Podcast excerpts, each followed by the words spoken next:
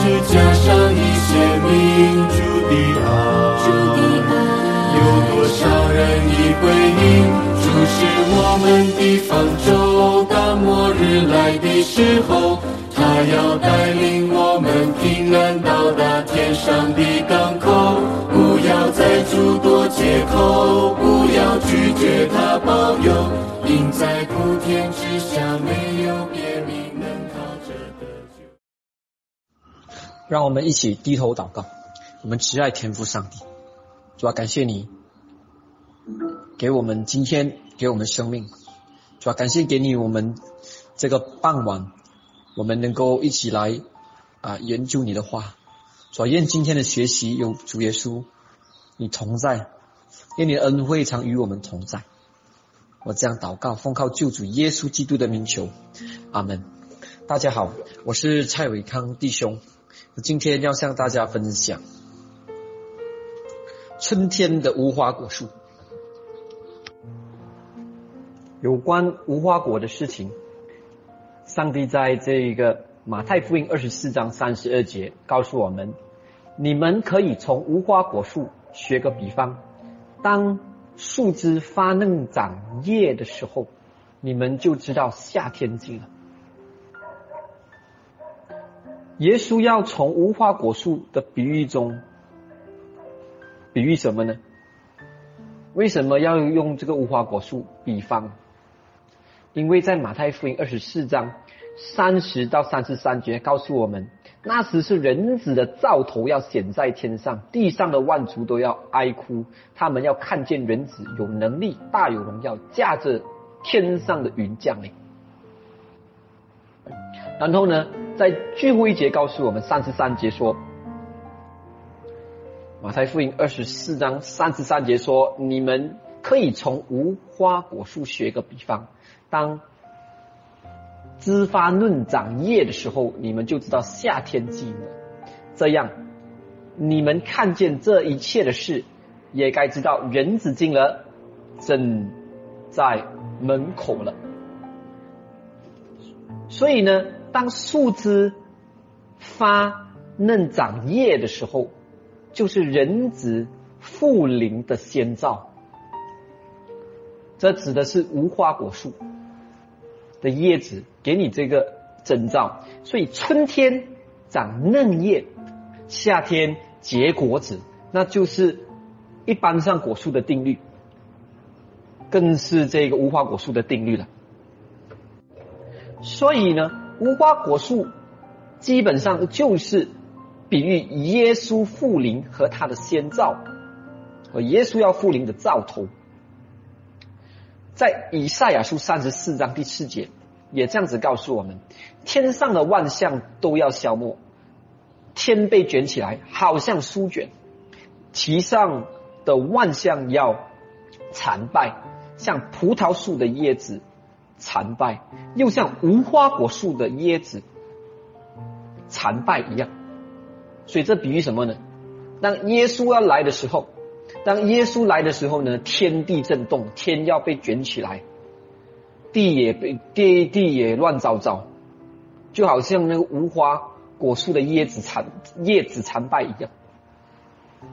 所以这就证明了无花果树呢，是由讲到耶稣第二次再来。另外一个圣经章节，那是在箴言二十七章十八节。箴言二十七章十八节，中文圣经是说：看守无花果树的必吃树上的果子，敬奉主人的必得尊荣。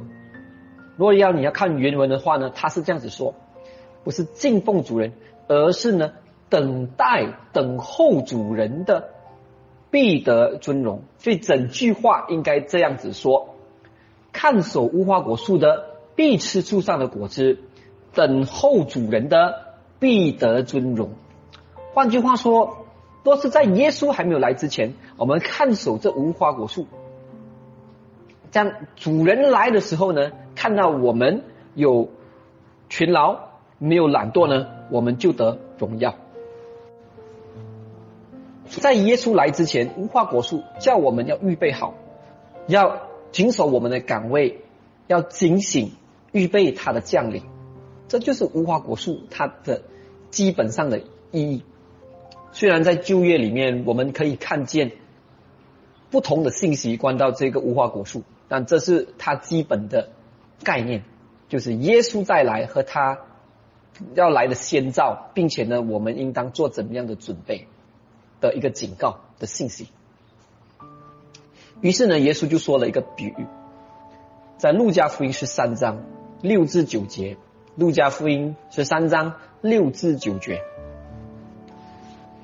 于是用了一个比喻说，一个人有一棵无花果树栽在葡萄园里，他来到树前找果子，却找不着。这个比喻说到无花果树栽在葡萄园里，嗯，弟兄姐妹们，葡萄园里是种葡萄呢，还是种无花果树呢？你要知道有很多园主，我相信在这边有可能也有园主，也许在你园主里园里面呢，你不只是种葡萄树而已，你偶尔会种一些你想吃的水果。虽然这个是葡萄园，你也许要出产，你要出口，但是呢，你总会种你一些用一些小块地呢来种你自己喜欢的水果。所以这个园主呢也不例外，他想种无花果。这无花果呢是非常茂盛的，我见过无花果树，不管是野的，还是还是呃栽种的，可以使人可以吃的，都一样，它们都是在茎干上、树干上呢都能够长无花果。无花果树枝上、树茎上、树干上、树头上都能够长果子。所以它基本上它是一种一个树木呢，是长满果子的，是非常非常好、非常耀眼的一个一种果树。所以难免会有人，尤其在以色列的人都会种它，因为呢都有可以得到饱足，很多果子可以吃。但是呢，这个主人呢来到了这个园里面，却找不着这果子，那还不要紧。但圣经告诉我们在路加福音十三章第七节，就对管园的说：“看呐，我这三年来到这无花果的前找果子，再找不着，把它砍了吧，何必白占土地呢？”这管园呢就很觉得想要留下这一个果树，因为主人呢来了第三年都都纵然找不到果子。觉得很气馁，要把它给砍了算了，白占土地。你要知道呢，无花果树呢虽然不是最大的树，但它占的面积也不小，它是向扩展的，它不是向上涨，它不算一种高树，算一种矮树。在我们亚洲来讲的话呢，它算是矮树了。在我们东南亚这样说，我们热带雨林的地气候里面，无花果树矮树来的。我们知道东北人如果留无花果树，算是大树了。我们这边的树呢，能够长到三十尺、四十尺，甚至五十尺更高都没有问题，因为这是热带雨林的国家。但是呢，这个这个呃无花果树呢，它的高度呢，我绝对不能够超过十五尺啊，十五尺左右吧啊，这样说，下十五尺左右，大约这样子，所以不是很大的树。那。这棵树把它给砍了吧，白占土地呀！因为什么呢？因为这块地呢，也许可以搭上几好几个这个葡萄的架子，架子可以种更多的葡萄呢。何必它占的地方呢？而且葡萄也不能够搭在它的荫下，它的养料就全被它抢了，所以是白占土地。如果不长果子，砍了吧。但管园的怎么说？主啊，今年留着吧，等我挖。周围挖开土，加上粪，加上肥料，让它能够肥沃，让它土地肥沃，或许呢它能够成长吧。若是明年你再来，以后若是果子还是不生的话呢，不然就把它给砍了吧，再留多它一年好不好？上帝对以色列人也是这样子。这个比喻呢，乃是这个主人要为他这一个葡萄树呢。再给这个葡萄树，呃，这个无花果树一个机会。那那无花果树的比喻呢？我们能学学习到富林前的先兆，对吗？这是刚才我们所说到，对不对？所以在富林前的先兆呢，也必须会有这样子的人，似乎能够长出水果，但他却长不出。上帝要加肥，要更多的圣经知识，更好的爱戴，更大的恩典，宽容他。那是否让他看他会不会再生果子？再留他一年吧。同样的道理也从事发生了，所以这就是呢复临前的一个其中一个兆头。于是呢，还有一处说到这个无花果树，这就是在马可福音。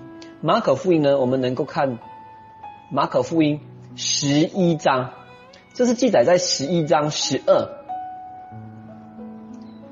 至二十六节，马可福音十一章十二至二十六节。呃，这里呢，说到这里呢，我们就要知道，耶稣当时从伯大尼出来，在之前前一天发生什么事呢？就是耶稣骑着驴子融进耶路撒冷的时候，这些不管男女老少都向耶稣说：“何山呐，何山呐，欢迎耶稣来临。”这就是耶稣进入他的京城耶路撒冷的比喻。那那耶稣呢得胜凯旋归来的时候呢，也要带着一班得胜的基督徒、得胜的子民呢一起进入耶路撒冷。可是这个地上的耶路撒冷乃不是耶稣的京城，耶稣的京城乃是天上的耶路撒冷，而是永恒的耶路撒冷。在当晚的时候，他离开了这个当天，他离开。了傍晚离开了耶路撒冷，要去伯大尼，在去伯大尼的路上，我想他应该走到橄榄山上去，和门徒一样，远远的就看住这橄榄山，耶稣就大哭，看着从橄榄山上看着这个金碧辉煌，所谓金碧辉煌的圣殿，因为在傍晚的时间，有着这个。夕阳的晨光，呃，夕阳的光线呢，照耀着这圣殿，似乎金碧辉煌，非常灿烂。门徒看了的使使人心广神怡。可是耶稣呢，却知道呢背后的实意，因为在主后七十年，公元七十年呢，这个耶路撒冷将要被毁。他就说了：“耶路撒冷啊，耶路撒冷，哀哭大声嚎啕的哭到说。”我多么想把你召集像这个小鸡啊，招入母鸡的怀里，可是你们却是不肯，连耶稣也没有办法救这个耶路撒冷地上的耶路撒冷的奥运，他们的儿女呢将要遭全。耶稣就这样子的为他们祷告，因为他们没有不认得耶稣，但他们也最后呢也最后也遭窃。全程的将会在这个圣殿上看到圣殿呢，石头不留在一个石头上。现在你再倒回去耶路撒冷，你看到的不是耶路撒冷犹太人的圣殿，乃是回教徒的回教堂。所以这个多真真实实的，非常可悲，真是石头不留在一个石头上。于是呢，耶稣呢，虽然从这个伯大尼出来。呃的时候呢，因为他去到伯大尼住，你要知道，也伯大尼有他亲爱的弟兄姐妹，那就是玛利亚和马大，还有拉萨路。所以第二天当晚在伯大尼住了，他出来从伯大尼出来，在十三节告诉我们，他远远看见一棵无花果树，树上有椰子，叶子就往那里去，或者呢，在树上可以找着什么？到了树下呢，竟找不着什么，不过只有叶叶子，因为不是收无花果的时候。什么时候呢？这是耶稣在春天的时候，从这个伯大尼出来，见到不远处有这个无花果树。你要知道，无花果树非常的耀眼，因为它的叶片非常大，比你的手掌两个四个合起来呢都还大啊，大约是你四个手掌合起合起来还要大的一。的面积，所以它的叶子好大片，而且呢，它的叶子很容易呢给光照线的时候会反光，有一点让人感觉呢是地上的生命树那样子，因为这个树会发光会反光。哇，这样大片的叶子呢，叶子呢一定是有结果子的。结果呢，往去到那里的时候呢，可惜这树上有了叶子呢，却没有果子，没有无花果。耶稣呢就向他诅咒他说十四节，耶稣对树说：“从今以后，永没有人吃你果子了。”哎，他的门徒也听见了这句话，耶稣就这样子咒诅了这棵树。在圣经里面呢，耶稣很少咒诅。这一个好特别的情况下，为了这无花果树呢？耶稣来是要救罪人，不是要定世人的罪。怎么这时候就定了这无花果树的罪呢？这是很罕见的情况下。原来耶稣要进去的耶路撒冷呢，发现什么？这时候他在到回去耶路撒冷的时候，他看见了里面呢是做买卖的人。十五节，他来到耶路撒冷，耶稣进入了圣殿。赶出店里做买卖的人，推倒兑换银钱之人的桌子，和卖鸽子之人的凳子，也不许人拿着器具从店经过。这时候进到里面去，什么？证明祷告的店，突然间进去圣殿里面，看不见祷告，看见都是呢那一些有钱的人在那边做买卖，有的买鸽子，有的买牛，有的买羊，有鸡叫。有牛叫，有羊叫，还有这些买卖、讨价还价的这些人的叫声，这个圣殿成了什么？成了大卖场，成了大商场。耶稣生气，发了易怒，就推倒了这一些桌子，推倒了这些凳凳子，赶走了哪边边呃边打这一些器具，所以这里的鸽子呢就全部飞走。牛羊呢也被这些这些商家呢赶走，赶紧的拿走拿出去。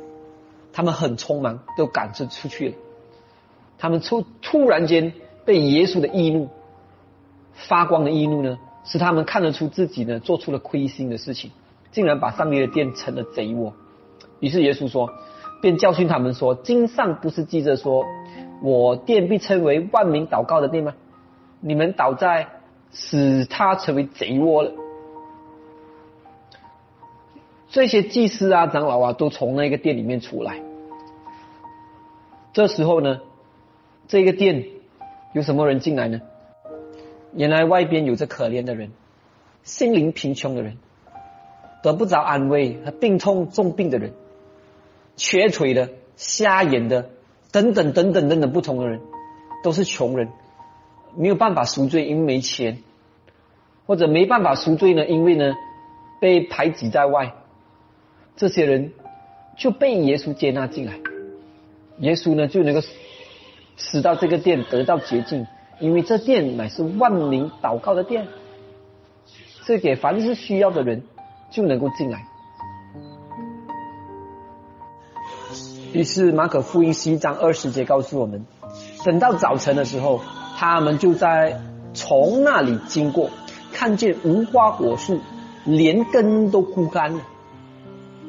彼得想起耶稣的话，就对他说：“拉比，请看，你所诅咒的无花果树已经枯干了。”耶稣回答说：“你们当信服上帝。我们当怎能信服上帝呢？原来这圣殿除了比喻是耶稣的身体身体以外，那也比喻成我们身体乃是上帝圣灵的殿。我们心中。”不应该储藏的是那一些爱人如己吗的心吗？你倒好了，我们存的都是世世俗的心态，我们爱世界的心都藏在我们的心里面。我们看预言之灵怎样告诉我们？那这圣灵的殿呢？所谓呢，上帝圣灵的殿，你看这里告诉我们，在这一个教会正源第五卷一百四十七面。许多有才干的人哦，却将才干恶事的献为撒旦服务之用。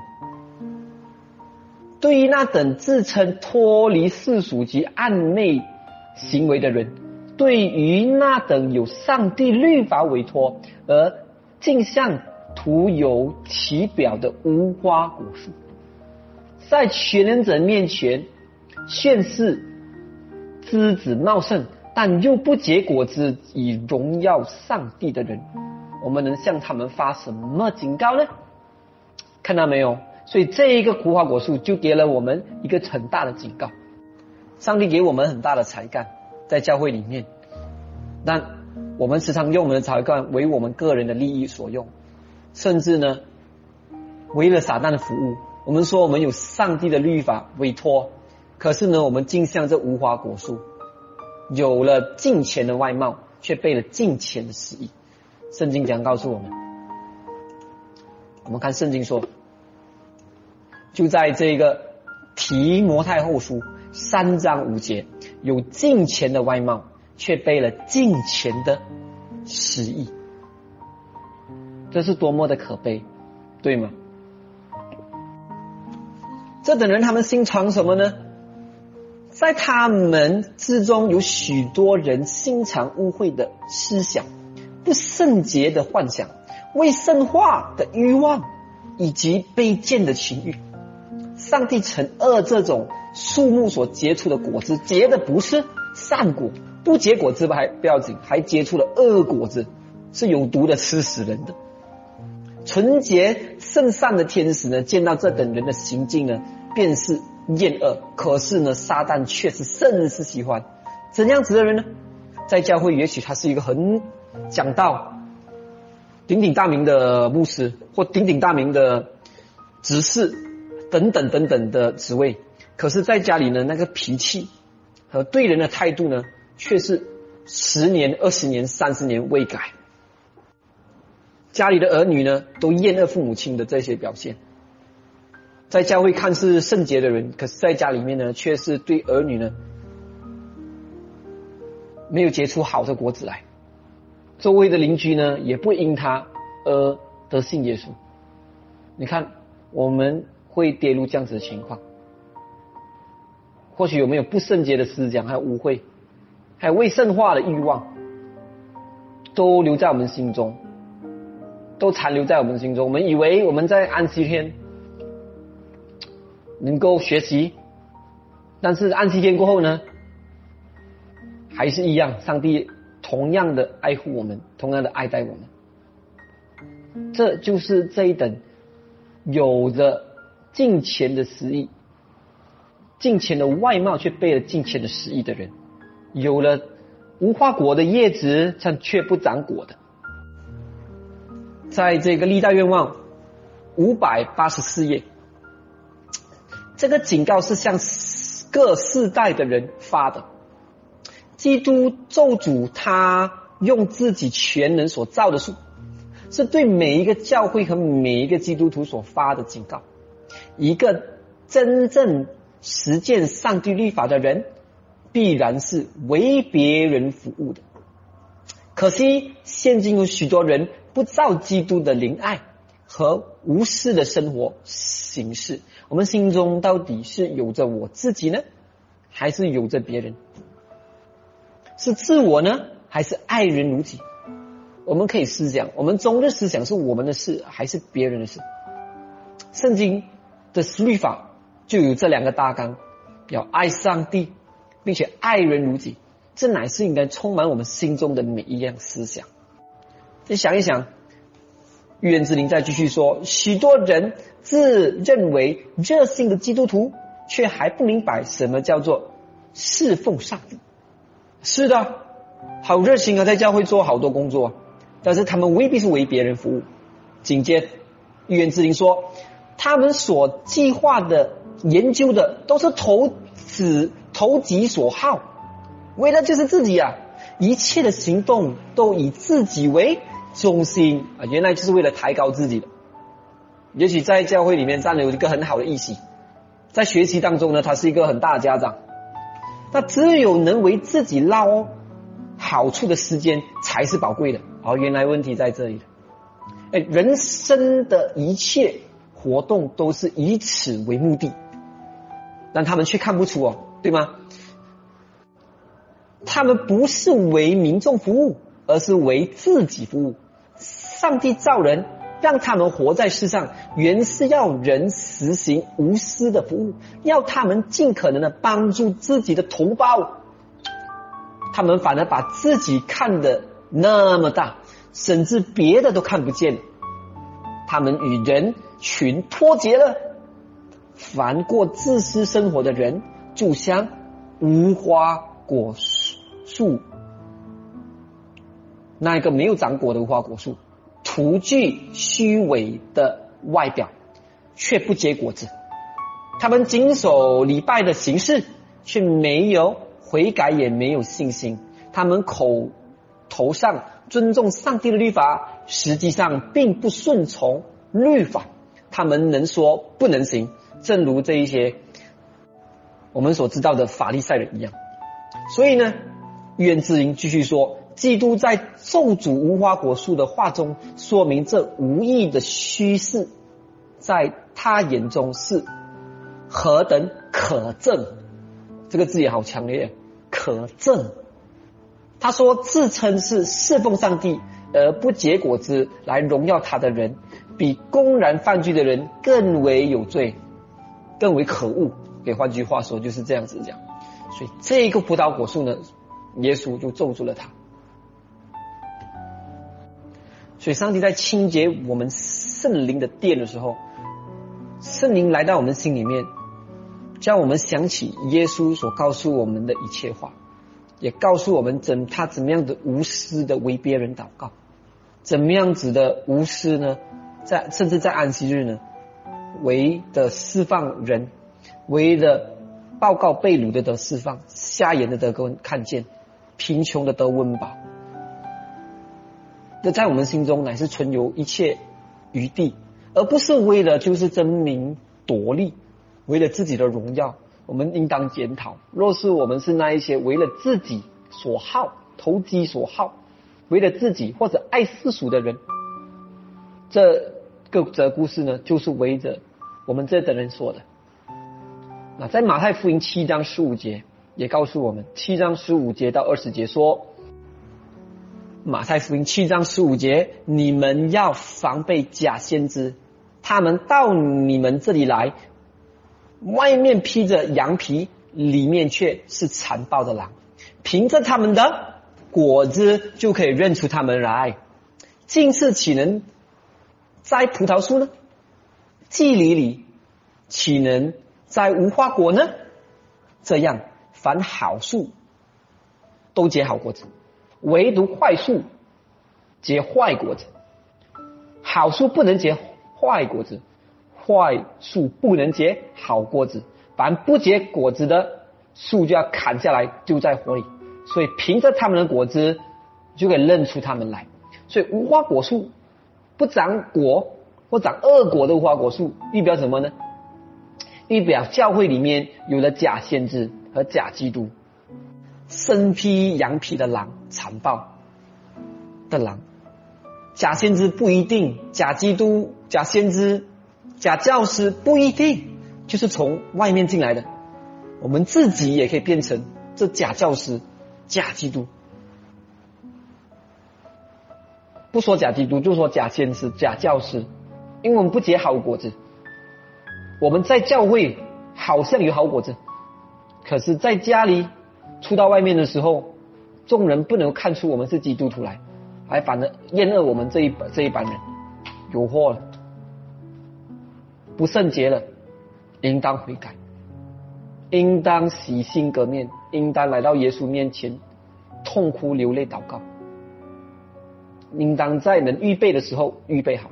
应当在夏天还没来临、收割时间还没到的时候呢，先预备好。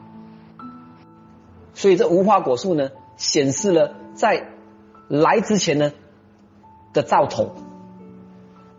所以我们看到无花果树在圣经里面的时候，我们就可以知道呢，告诉你耶稣在来之前所要发生的这些兆头，那就是假先知、假教师要来。你看他们说什么呢？耶利米书。耶利米书八章十一节告诉我们，耶利耶利米书八章十一节到至十五节说，他们轻轻呼呼的医治我的百姓的损伤，说平安了，平安了，其实没有平安。哎，牧师，你不要再说这一些啊审判啊啊毁灭的道理，也不要说这个死亡，我们听得好腻了，我们的耳朵已经发麻了。请你说一些安慰的话好不好？若是我们真是悔改了，我们真是警醒了，说安慰的话，耶稣亲自会安慰安慰我们。但是很多时候，我们有了金钱，背了金钱的实意，我们有着外貌而已，所以难怪这一些警告的话呢，不停的告诉我们。可是呢，好多传道人呢，却愿意说平安啦，平安啦，其实没有平安。耶利米书八章十二节，他们可证的是知道惭愧。原来这可证的人就是假冒为善的人，不然他们毫不惭愧，也不知羞耻。因此他们必在扑倒的人中扑倒。我向他们讨罪的时候，他们必自跌倒。这是耶和华说的。于是耶利米书八章十三节说，耶和华说。我必使他们全然灭绝。葡萄树上没有葡萄，无花果树上没有果子，叶子也叶子也枯干了。之前叶子还茂盛，对吗？叶叶子也枯干了，因为他们受了好多的上帝的话，他们受了好多好多教育，他们有着就是这个基本信仰最好的信仰，可是呢，却不能够创造出。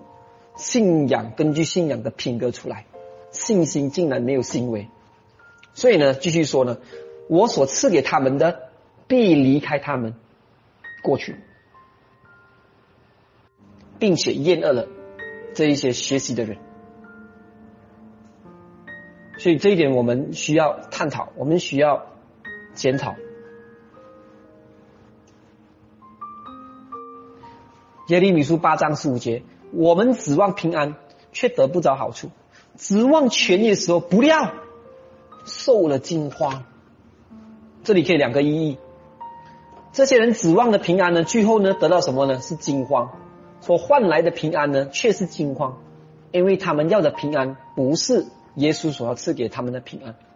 耶稣要给他们赐的平安，乃是心灵得到安息，有柔和谦卑负耶稣的恶。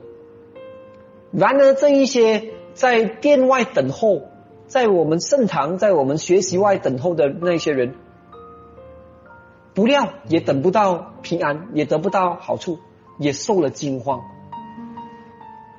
因为教会或学习的朋友们做人处事，在教会和在外面不一样，所以使人厌恶了教会。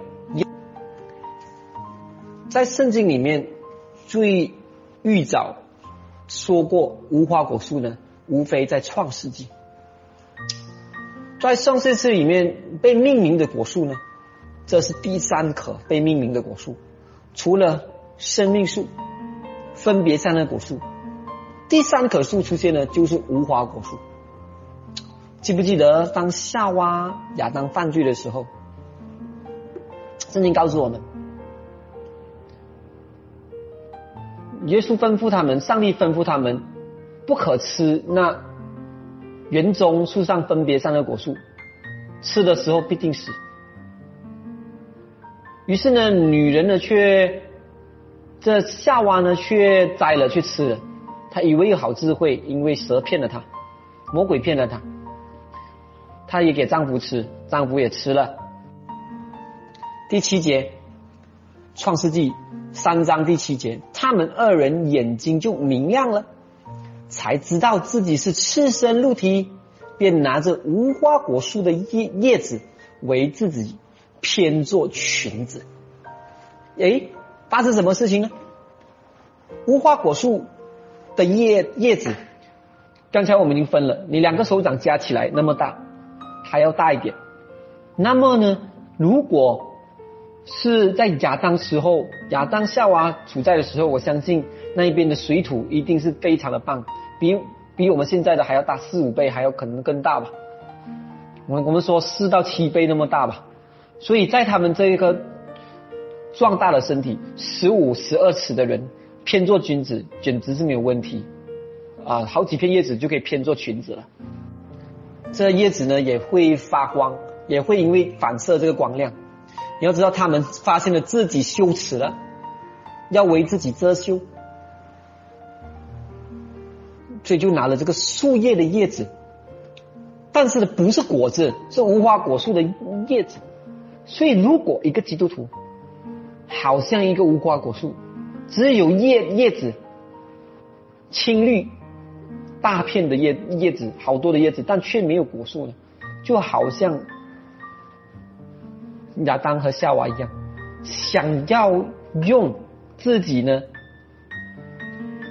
外貌近前的外貌，所谓的近前外貌来偏做君子遮羞，免得人看见他在外面的时候的行为，和和羞耻的行为，所以就用这个裙子呢，在教会呢遮羞。这叶子呢也会发光，也会因为反射这个光亮。你要知道，他们发现了自己羞耻了，要为自己遮羞，所以就拿了这个树叶的叶子，但是呢不是果子，是无花果树的叶子。所以如果一个基督徒好像一个无花果树，只有叶叶子青绿。大片的叶叶子，好多的叶子，但却没有果树呢，就好像亚当和夏娃一样，想要用自己呢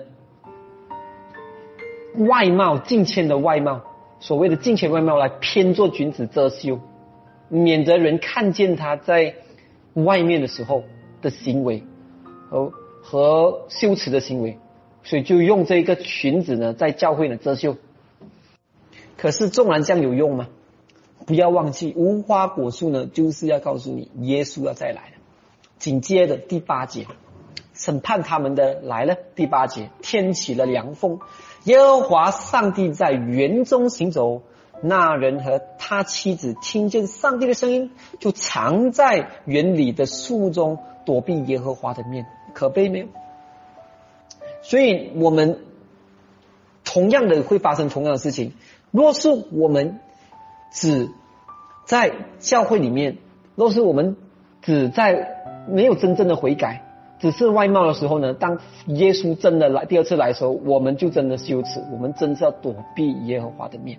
若我们真没有悔改的时候，当上帝来审问我们的时候，就会这样子。耶和华呼吁那人，对那人：“你在哪里呀？”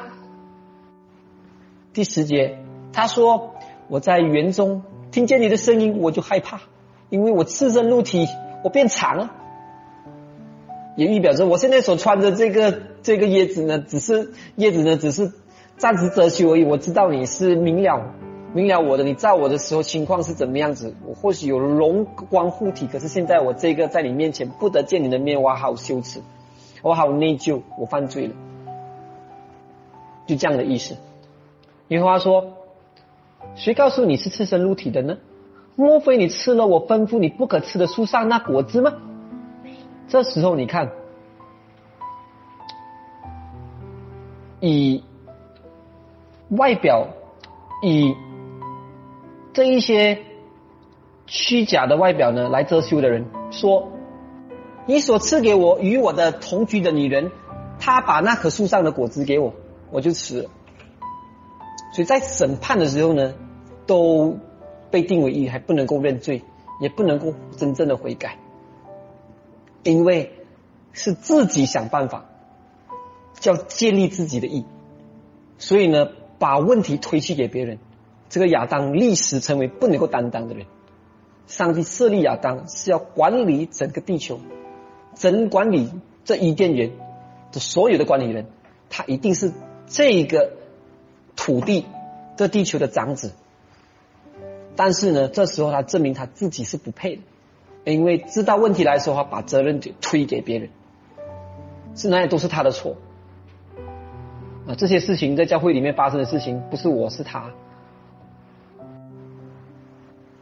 当一个问题，当一个人他没有担当，没有为弟兄担当，没有为弟兄姐妹着想，总把责任推给别人，把问题的时候推给别人，这等人也显明了他自己的不易，显明了自己的义呢是靠自己建立的，而不是上帝所赐给他的。因为上帝要赐给他的乃是羊皮，上帝要要制造皮子给他们穿，而不是他们自己制造的，不是建立我们自己的义。所以，为了建立自己的义呢，他就要把责任推给别人。如果自己犯了错误的时候呢，责任总是在别人的身上，自己却是不是自己。但是很多时候，教会是群居的、群体的。一个人犯错，真的是真的一个人犯错吗？全每个人都把手指指他吗？一个人犯罪，难道就是他要被踢出教会吗？那弟兄姐妹没有影响他吗？我告诉你一个例子。哎我们学习这个健康饮食，我们知道吃饭的时候呢，啊，我们不吃这一些不健康的零食，我们不吃辛辣的食物。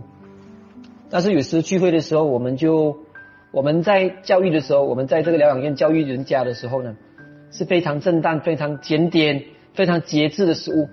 但是当我们邀请弟兄姐妹来我们家吃的食物的时候呢，我们就摆放了一些。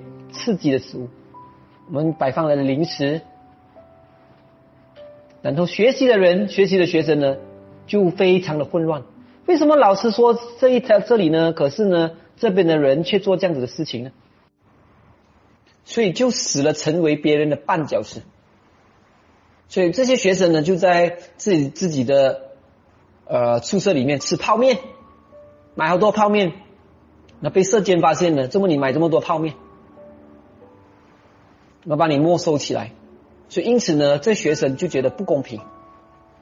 好不是味道，为什么你们能够能够说一套做一套，那我们就不行？我们学生就什么都不行嘛？所以就产生了不服。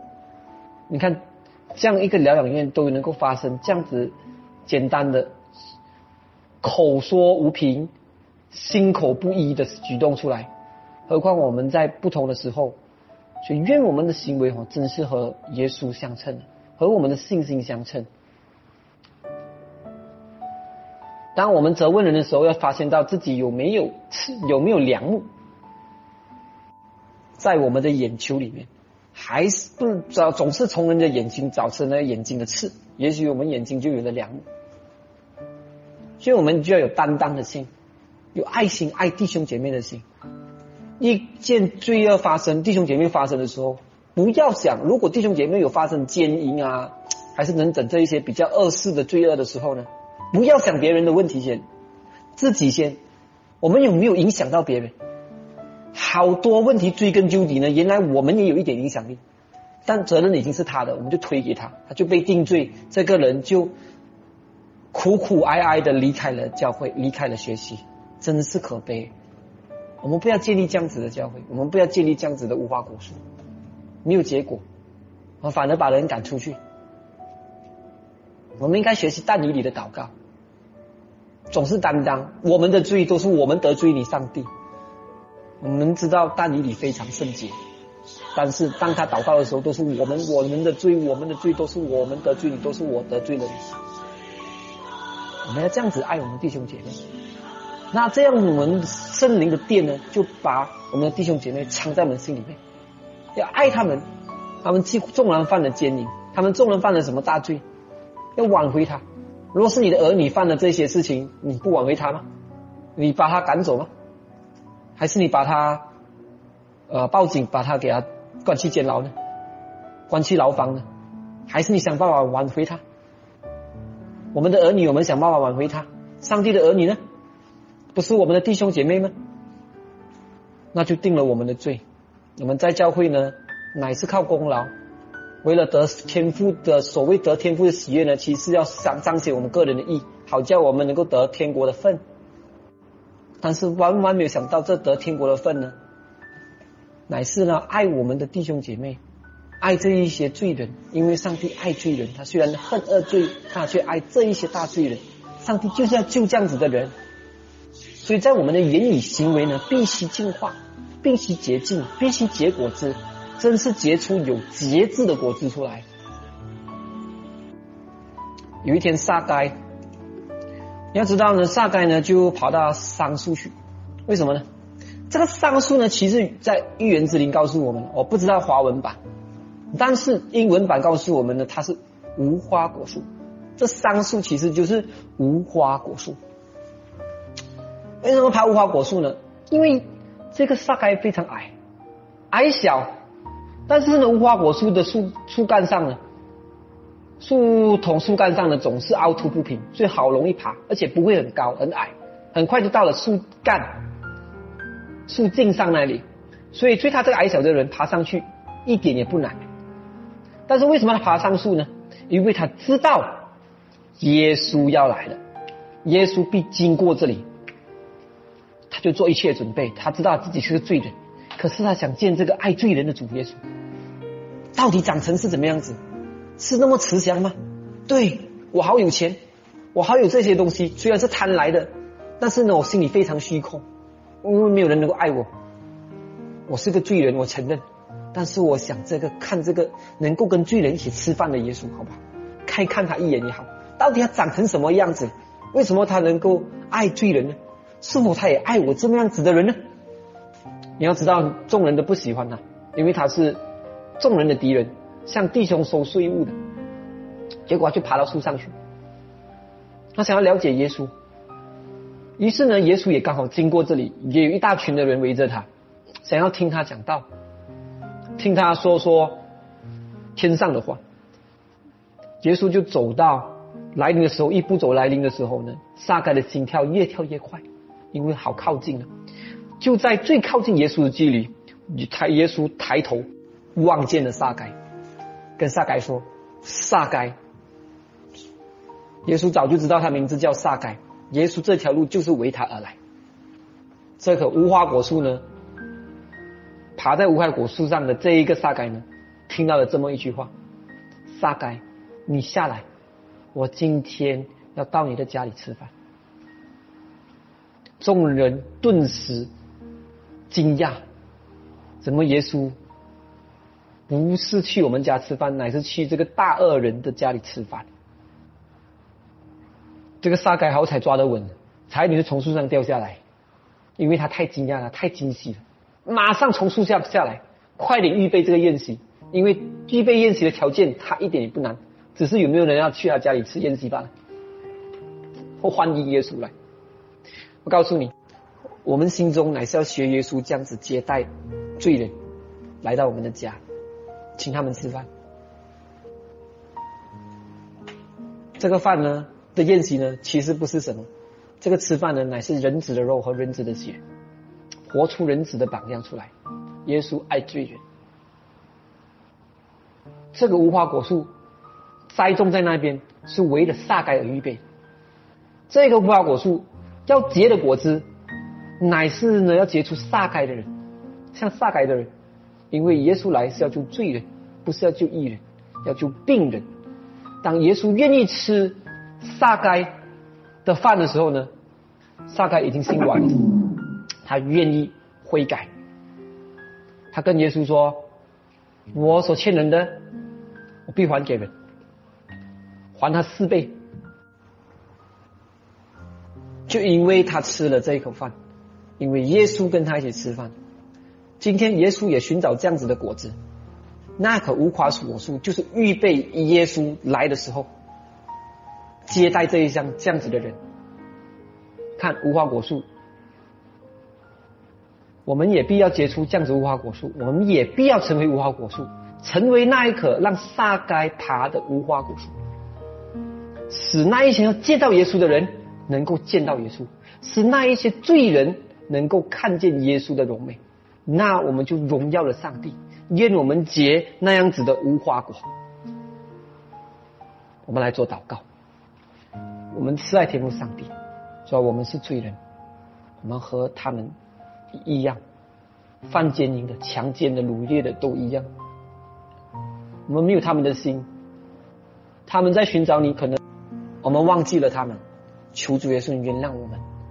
如果我们弟兄姐妹有些已经犯罪了要离开的，主啊，我们愿我们能够挽回他们，原谅我们，愿我们成为那棵无花果树，能够任他们攀爬，直到他们能够看见耶稣就能够保住，因为耶稣要跟他们一起吃饭。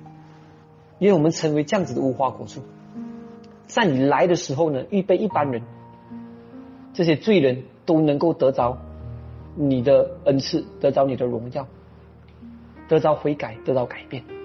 奉靠救主耶稣基督的名求，阿门。